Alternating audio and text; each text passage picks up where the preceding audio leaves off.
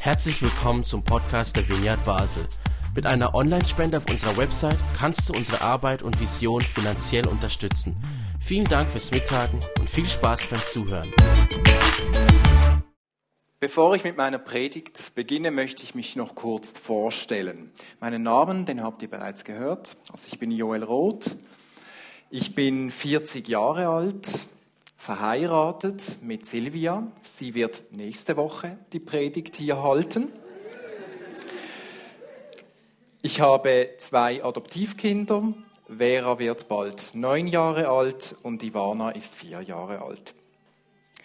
Früher arbeitete ich bei Jugend mit einer Mission in der Schweiz, im Bernbiet. Nun bin ich aber Sekundarschullehrer und arbeite hier in Basel. Leben tun ich aber auf dem Lande und zwar in Rodersdorf. In der Vineyard sind wir als Familie noch nicht so lange, erst seit April dieses Jahres. Vorher waren wir in einer FEG. Unser Glaube hat sich aber in den letzten Jahren stark verändert und irgendwie hat dann das FEG-Schema nicht mehr so gepasst. So, und nun darum sind wir hier. Doch warum bin ich hier, also hier vorne? Und äh, das hat wohl damit zu tun, dass Martin Benz uns gegoogelt hat, oder besser gesagt, meine Frau Silvia. Und da gibt es Predigten auf dem Internet und die hat er wohl gefunden und gehört und hat gefunden, doch, das ist gut. Und hat sie dann auch angefragt, ob sie hier predigen möchte und äh, mich dann eben auch gleich dazu. Und ich dachte, ja gut, also dann versuche ich das Ganze auch einmal. Habe ich das schon mal gemacht? Nein. Äh, Freue ich mich drauf? Ja. Habe ich Angst? Ja, schon ein bisschen.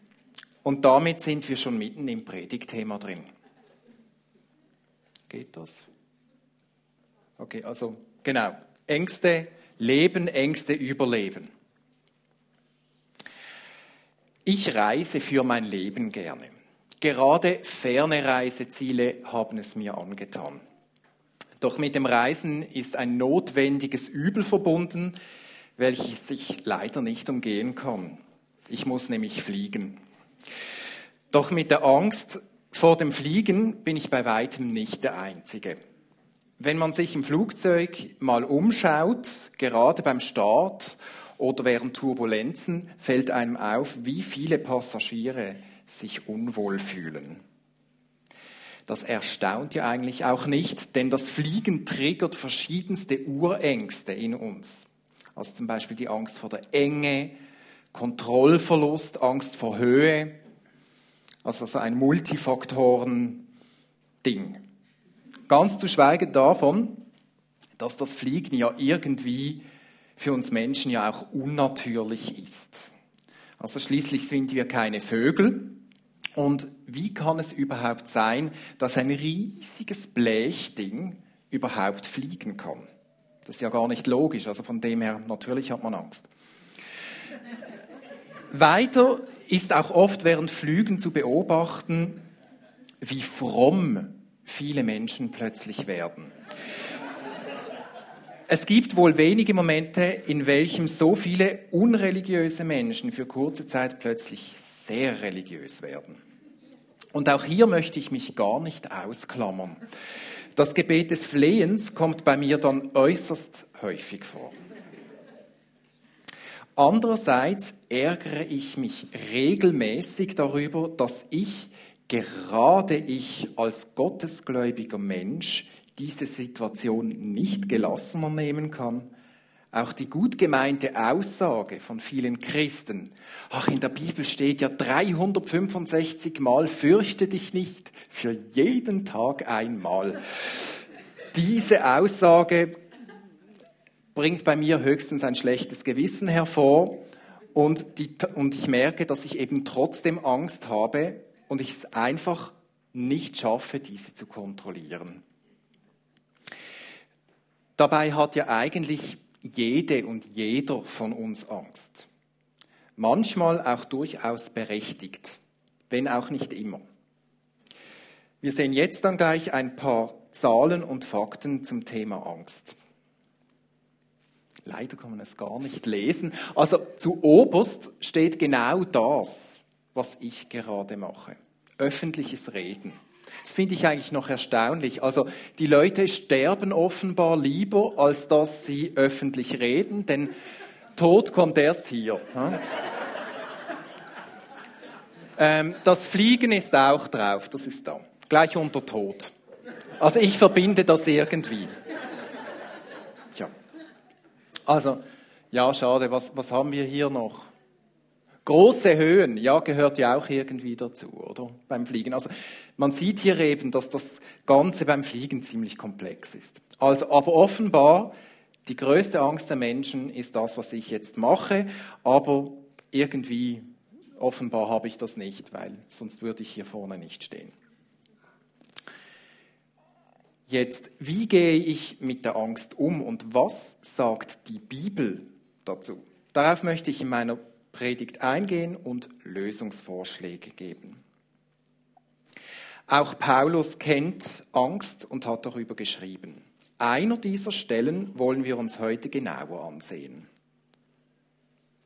Die sollte jetzt dann da genau Gut, das Wichtigste sieht man fast nicht, aber wir, wir lernen es sehr auswendig, das ist kein Problem. Also, hier steht, aus diesem Grund erinnere ich dich daran, dass du erweckest die Gabe Gottes, die in dir ist, durch die Auflegung meiner Hände. Denn Gott hat uns nicht gegeben den Geist der Furcht, sondern der Kraft und der Liebe und der Besonnenheit.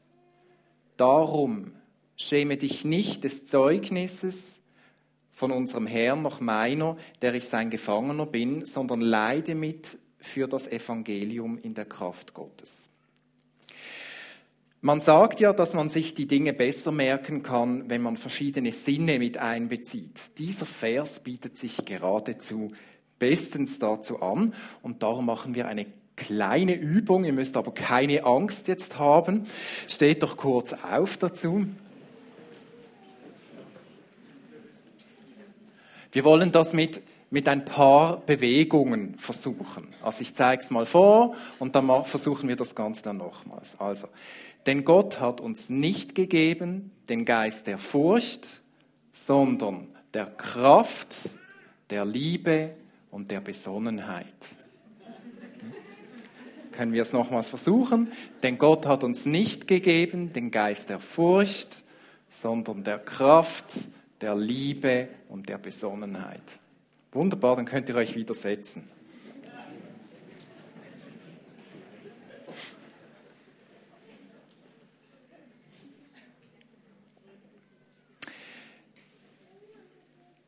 Ja, das Ganze steht im zweiten Timotheusbrief. Der zweite Timotheusbrief wird traditionell als Paulus letzten Brief angesehen. Auf ihm liegt entsprechend auch eine gewisse Traurigkeit. Denn Paulus macht Timotheus auch klar, dass sein Leben wohl bald zu Ende gehen wird. Hier auf der nächsten Folie sehen wir zum Beispiel steht, denn ich werde schon geopfert und die Zeit meines Aufbruchs ist nahe. Dies ist auch eines der Anlässe, warum Paulus Timotheus diesen Brief schreibt. Einerseits richtet Paulus ganz praktische Bitten an Timotheus, wie zum Beispiel, dass er seinen Reisemantel für den Winter brauche und auch seine Schriften und Pergamente, dass man ihm diese bringen sollte. Doch andererseits, vielleicht mehr auf der Metaebene sozusagen, wird klar, dass Paulus Timotheus letzte wichtige Anweisungen gibt. Doch warum vermutet Paulus, dass er bald sterben wird? Wir schreiben vermutlich das Jahr 64, 65 nach Christus und in Rom äh, regiert der gefürchtete Kaiser Nero. Paulus ist im Gefängnis, auch in Rom, denn in äh, äh, Kapitel 2,9 spricht er davon, dass er in Ketten ist. Die Zeichen stehen schlecht für ihn. Er sieht Danach, es sieht danach aus, dass er, wie so manche auch vor ihm schon, sein Leben für seinen Glauben lassen muss.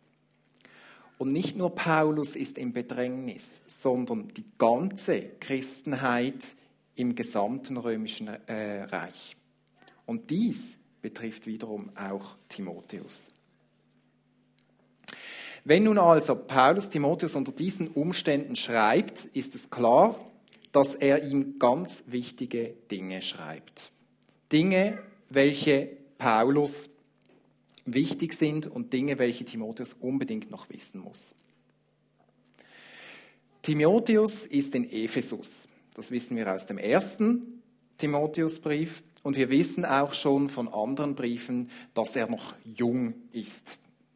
Man geht davon aus, dass er zu diesem Zeitpunkt etwa 40 Jahre alt war. Ist das nicht schön? Sonst bin ich immer überall alt. Aber hier bin ich, also Paulus würde mich als jung bezeichnen. Hm? Das ist schön. Alter ist natürlich auch relativ, doch können wir vermuten, dass Paulus damit eine gewisse Unerf ja, eine Unerfahrenheit gegenüber dem Leben oder auch gewissen Umständen verbindet. Ephesus war damals die größte Stadt in Kleinasien, war unter dem Einfluss vielfältigster geistlicher Strömungen. Die wohl bekannteste war die Göttin Artemis, eigentlich die Göttin der Jagd, welche, welcher ein Tempel dort gewidmet wurde und unter anderem durch verschiedene, verschiedene Sexpraktiken Opfer dargebracht wurde. Auch sonst war es ein Markt spiritueller Vielfalt in Ephesus, da fand man alles. Wir haben also in einer der größten Städte der damaligen Zeit und der damaligen Welt eine der wenigen christlichen Gemeinden, welche von einem jungen Bubi geführt wird. Im Vers 6 also, gleich im Vers vor unserem Vers spricht Paulus von einer Gabe, welche Timotheus empfangen habe. Ich lese den nochmals. Aus diesem Grund erinnere ich dich daran, die Gnadengabe Gottes wieder anzufachen, die durch Auflegung meiner Hände in dir ist. Und dann folgt eben das Wort denn Gott hat uns nicht gegeben ein Geist der Furcht, sondern der Kraft, Liebe und Besonnenheit. Wir können also davon ausgehen, dass Timotheus Schiss hatte, diese Gabe auszuleben. Doch was war diese Gabe? Im Vers nach unserem Vers steht folgendes. So schäme dich nicht, nun nicht die, äh, des Zeugnisses von unserem Herrn, auch nicht meinetwegen, der, sein, der ich sein Gefangener bin, sondern leide mit uns für das Evangelium in der Kraft Gottes. Also wir lesen hier von Zeugnis geben und Verkündigung des Evangeliums. Und das ist ein Hinweis, das auf diese Gabe hindeuten könnte. Also eigentlich auch die gleiche Gabe, welche Paulus besaß.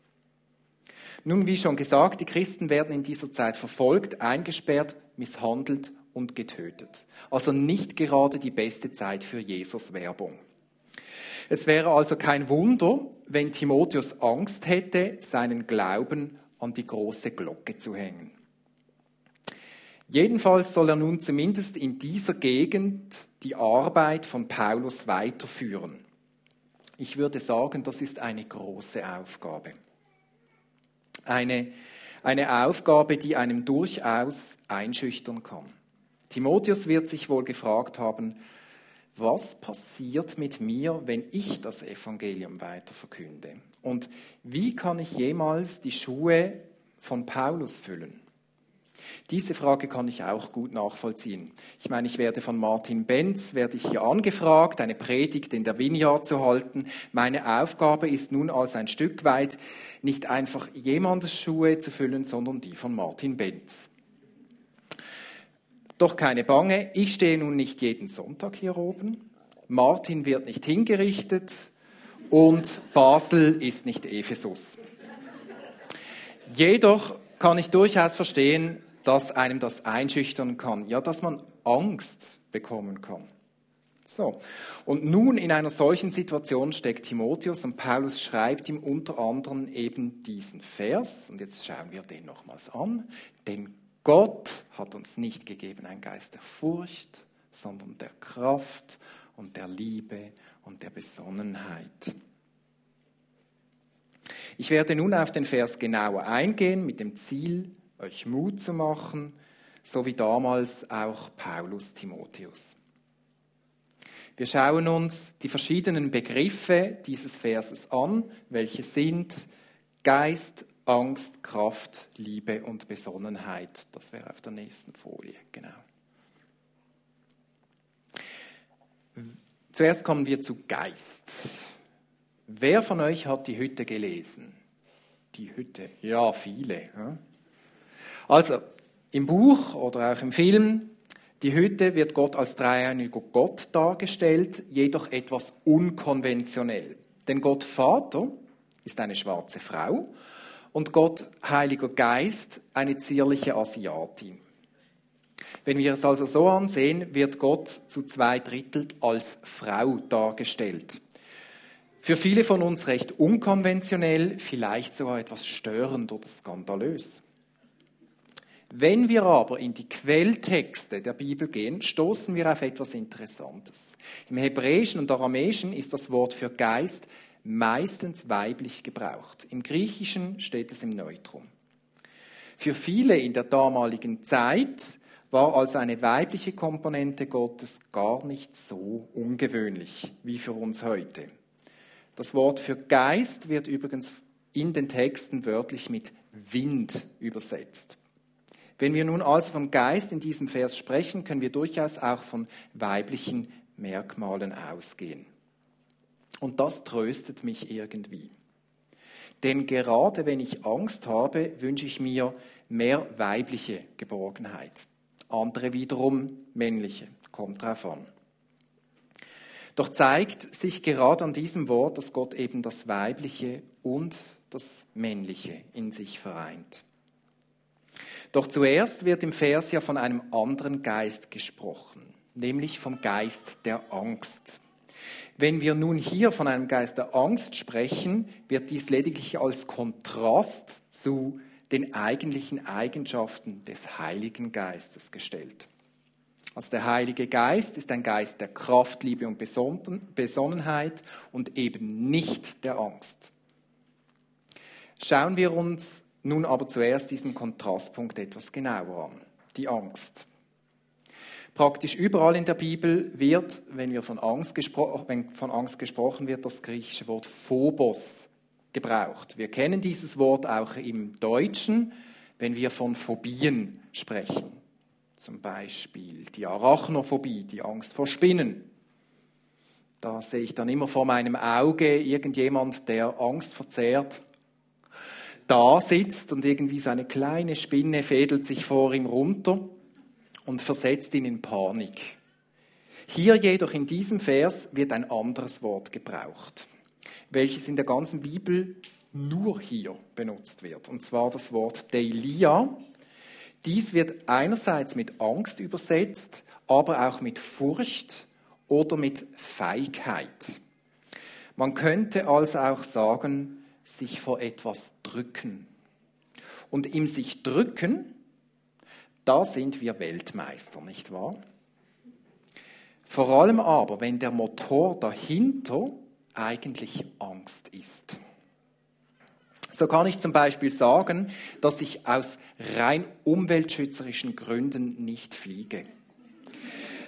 Auch wenn dies eventuell gar nicht der Fall ist oder zumindest nicht der Hauptgrund. Oder ich gehe auf, auf der Herbstmesse auf keine Bahn, weil die sind viel zu teuer obwohl ich eigentlich schon fast kotzen muss, wenn ich nur schon zuschaue und total Angst habe. Also kurz, wir finden immer einen ganz vernünftigen Grund, etwas nicht zu tun. Wir erklären, wir rationalisieren unsere Ängste, indem wir einen anderen Grund vorschieben. Denn die Angst, die ist uns unangenehm, sie ist uns peinlich, denn Angst macht uns schwach. Angst führt uns in die Einsamkeit, Angst lässt uns stagnieren und im Kreis drehen. Angst nimmt uns gefangen und führt uns weg von uns selbst, von unseren Mitmenschen und schlussendlich auch von Gott. Angst lähmt. Wir können vor verschiedenen Dingen Angst haben, zum Beispiel vor uns selbst, vor anderen Menschen, vor Umständen, vom Leben, vom Tod oder auch von Gott. Man soll nun über das predigen, was man auch wirklich versteht oder selbst erlebt hat. So entferne ich mich nun ein wenig von Timotheus und äh, tauche in meine eigene Erfahrungswelt ein. Komme dann aber wieder zum Text zurück. Meine größte Angst war wohl meistens eine Angst vor Gott. Manche von euch schütteln nun innerlich eventuell den Kopf und können dies gar nicht nachvollziehen, wie das geht. Andere wiederum, die nicken ganz heftig innerlich. Und dies hat mit unserem Gottesbild zu tun. Das, welches wir, äh, mit welchem wir aufgewachsen sind oder welches wir übernommen haben oder welches uns beigebracht wurde. Und es hat auch mit lediglich einfach mit persönlichen Charaktertendenzen zu tun. Doch was zeichnet eine Angst vor Gott aus? Nun, sie ist oft eng verbunden auch mit unserem Bibelverständnis. Vor allem mit unserem Verständnis vom Alten Testament. Wie Gott dort dargestellt wird und dem nicht immer leicht wegzuerklärenden Unterschied zu Jesus im Neuen Testament. So lesen wir oftmals von einem zornigen, kriegerischen Gott im Alten Testament und im Neuen Testament vom sanftmütigen, nächstenliebenden Jesus. Gewiss, wir finden auch sanftmütige Stellen im Alten Testament, doch zeigt sich ja da auch oft eine persönliche Prägung. Was fällt mir denn auf, wenn ich die Bibel lese? Oder was überlese ich? Und zu guter Letzt macht uns ja gerade manchmal dieser Unterschied zwischen dem Alten und dem Neuen Testament misstrauisch, lässt uns zweifeln und hindert uns, Gott ganz zu vertrauen. Zumindest bei mir war das so. Dieses ganze Thema wäre eigentlich eine ganze Predigtserie und weil ich euch nicht den ganzen äh, Sonntag jetzt hier behalten möchte bis zum nächsten Sonntag, ähm, erzähle ich euch eine Geschichte aus meinem Leben. Vor einigen Jahren kam ich recht in die Krise. Das Ganze wurde ausgelöst durch Verzögerungen bei der Adoption unserer jüngeren Tochter Ivana. Dies war zwar thematisch eigentlich gar nicht mit meiner Angst verknüpft, doch so ist das ja oft im Leben, oder? Also irgendwo ist eine Krise und dann irgendwie brechen dann auch noch ganz andere Zinnen ein in, ein, in seinem Leben, also in unserem Leben. Tiefe Ängste über das Wesen Gottes und Zweifel an seiner Güte kamen bei mir hoch. Der harte, richtende Gott auf der einen Seite und der rettende Jesus auf der anderen.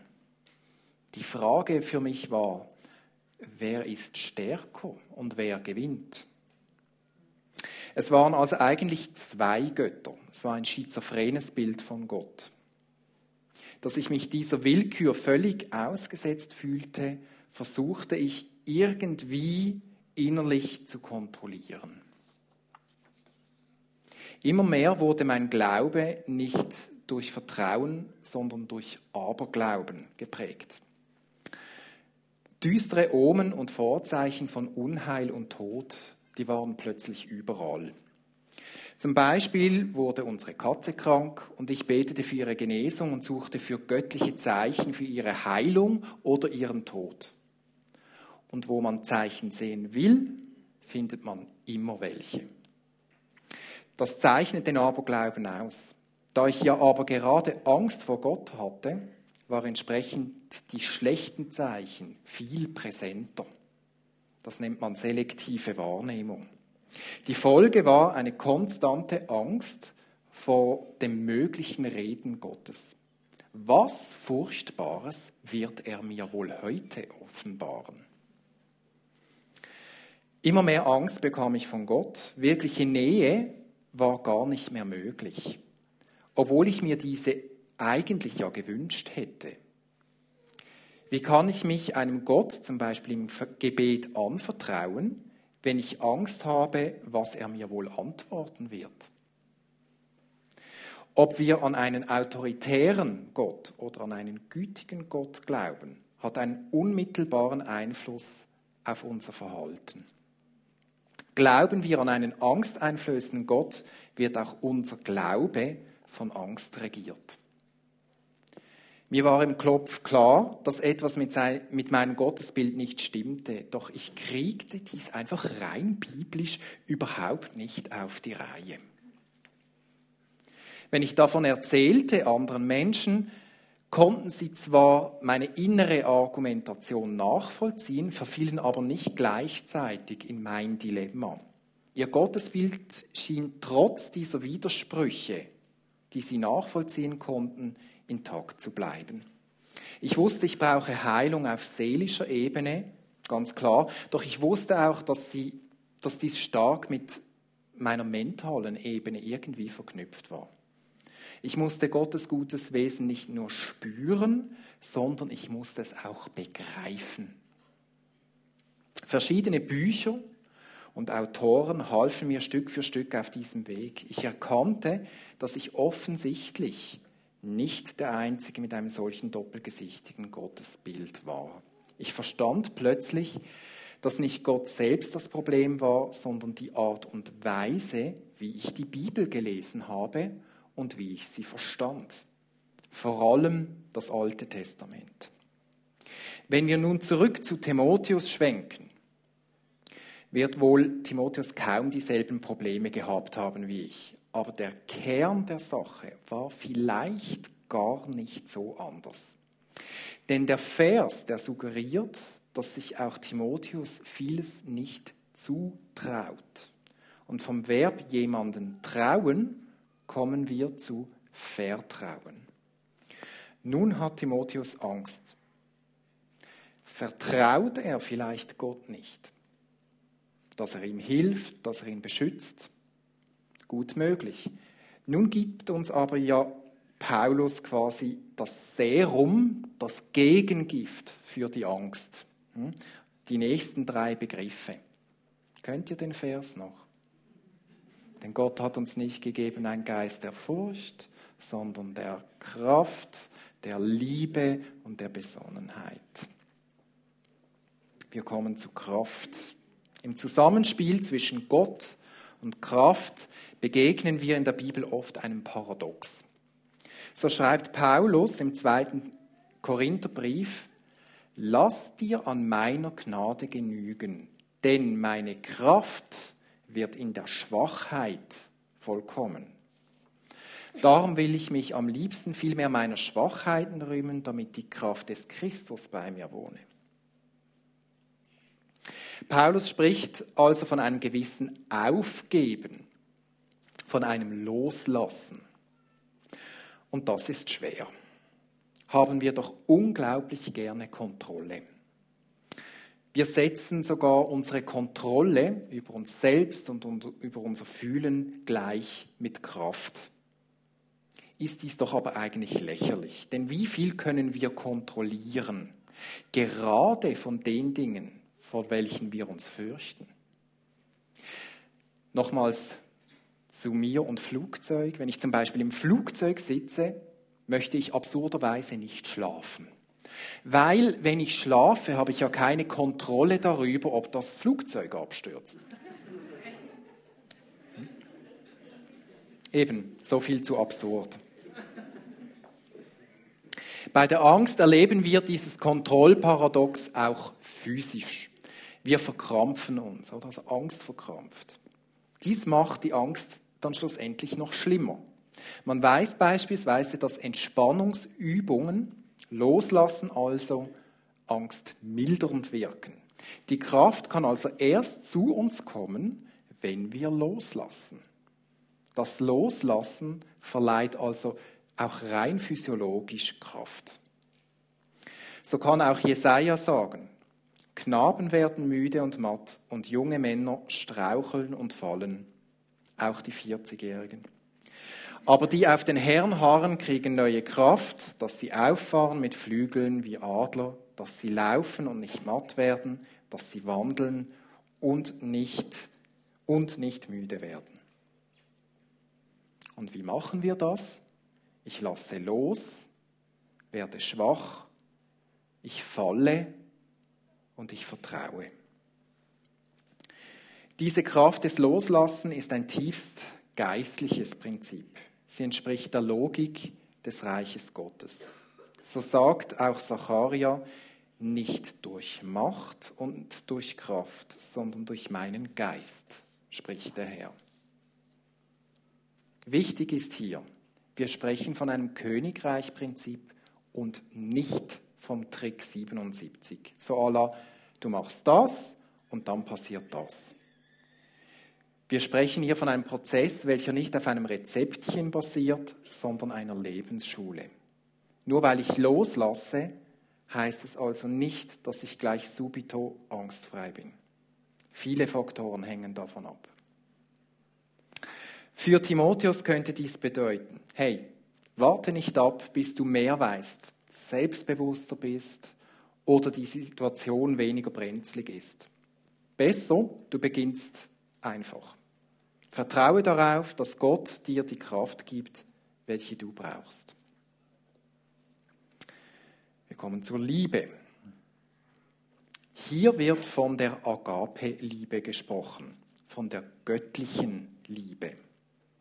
Die griechische Sprache kennt verschiedene Formen der Liebe. Diese hier, die göttliche Liebe, ist geprägt von Selbstlosigkeit und Aufopferung. Das heißt, sie braucht absolut nichts zurück. Sie gibt vollkommen konditionslos. An ganz vielen Stellen im Neuen Testament ist von dieser Liebe die Rede. Zum Beispiel im Römerbrief, denn die Liebe Gottes ist ausgegossen in unsere Herzen durch den Heiligen Geist. Also die Bibel bestätigt sich hier eigentlich selber, denn wir haben einen Geist der Kraft, der Liebe und der Besonnenheit. Also dieser Geist ist ausgegossen in uns. Trotzdem finden wir auch eine gewisse Diskrepanz so heißt es im 1. Johannes, das haben wir auch hier, Furcht ist nicht in der Liebe, sondern die vollkommene Liebe treibt die Furcht aus. Denn die Furcht hat mit Strafe zu tun. Wer sich nun fürchtet, ist nicht vollkommen geworden in der Liebe. Wir haben hier also wieder einen Prozess. Es ist kein Trick. Gott ist kein Selektorautomat, wo ihr oben das Geld reinschmeißt und unten kommt das Anti-Angstmittel raus. Johannes spricht hier in diesem Vers auch von einem falschen Gottesbild, vom strafenden Gott. Wie erlangen wir nun diese Liebe? Durch Gnade einerseits und, durch ein in sich in den falschen Gottesbildern sich stellen. Wir müssen uns diesen Gottesbildern, diesen falschen stellen. Es scheint also so, als könnten wir ein Stück weit an dieser Vervollkommnung der Liebe auch mithelfen. Wir sind nicht passive Empfänger, sondern aktive Empfänger. Wir haben es bereits und doch noch nicht. Und Timotheus war sich Gottes Liebe gewiss ich hoffe es. Doch ihm war sicherlich auch bewusst, dass auch Liebe Leiden nicht ausschließt. Ihm stellte sich als die Herausforderung, der durchtragenden Liebe mehr zu vertrauen, als von den möglichen Konsequenzen zurückzuschrecken. Besonnenheit. Besonnenheit ist ja ein bisschen ein altmodisches Wort und dies können wir auch übersetzen mit überlegt, reflektiert, vielleicht einer gewissen Geduld, vielleicht sogar ein sich zusammenreißen. In, der, in einer englischen Bibelübersetzung wird es auch übersetzt mit Sound Mind, einem gesunden, klaren Kopf. Denn wenn wir überlegt und logisch denken, können sich manchmal Ängste in Luft auflösen. Wir ordnen, also, wir ordnen also unsere Gedanken, versuchen das Ganze mit einer gewissen Nüchternheit und Distanz zu betrachten. Im Englischen ist Angst Fear, das Wort Fear. Fear wird auch als Abkürzung gebraucht, um dies zu beschreiben. Könnte man hier umschalten. Fear, genau. Und hier steht es dann für False Evidence Appearing Real. Und das wäre dann übersetzt falsche Beweise, welche wahr erscheinen. Fake News sozusagen. Damit wir Fake News erkennen können, brauchen wir Hintergrundwissen. Wir müssen klar und objektiv denken und nicht aus unseren Emotionen heraus handeln. Etwas, was mir immer wieder geholfen hat, diese Nüchternheit zu erreichen, ist schlicht abzuwarten. In der Angst abzuwarten und noch nicht zu handeln. Wenn man in den Gefühlswirren drin ist, ist auch dies nicht immer einfach, doch lohnt es sich trotzdem, nicht gleich das Schlimmste zu erwarten, sondern die Zeit zuerst mal verstreichen lassen. Die negativen Gefühle können sich wieder beruhigen und dann aus dem beruhigten, klaren Verstand heraus kann ich anfangen zu handeln. Wenn ich vom Frieden, der alles übersteigt, lese in der Bibel, kommt mir eben diese Besonnenheit in den Sinn. Weil wenn wir aus dem Frieden heraus reagieren, dann kommt es gut. Paulus war sich offenbar sicher, dass wenn Timotheus mit Besonnenheit seine Ängste durchleuchtet, zur Lösung kommt, dass das Risiko der Evangeliumsverkündigung tragbar ist. Wie hat sich Timotheus entschieden? Hat er seine Ängste überwunden? Wir wissen es nicht. Das Evangelium ist aber gewachsen, schließlich sind wir hier. Und ich möchte glauben, dass auch Timotheus seinen Teil dazu beigetragen hat und vielleicht auch gerade aufgrund dieses Verses. Ich komme zum Schluss. Wie können wir der Angst, wie können wir der Angst im Alltag begegnen. Kraft. Wo muss ich lernen, zu meinen Schwächen zu stehen, auch vor Gott? Vielleicht wäre der Anfang aus der Angst heraus einfach das Geständnis, dass du Angst hast. Keine Ausreden mehr. In unserer Schwachheit kann sich Gott stark zeigen. Liebe. Was hindert mich, Gott ganz zu vertrauen? Glaube ich, dass Gott wirklich gut ist und es gut mit mir meint? Wenn nein, wo muss ich mein Gottesbild korrigieren?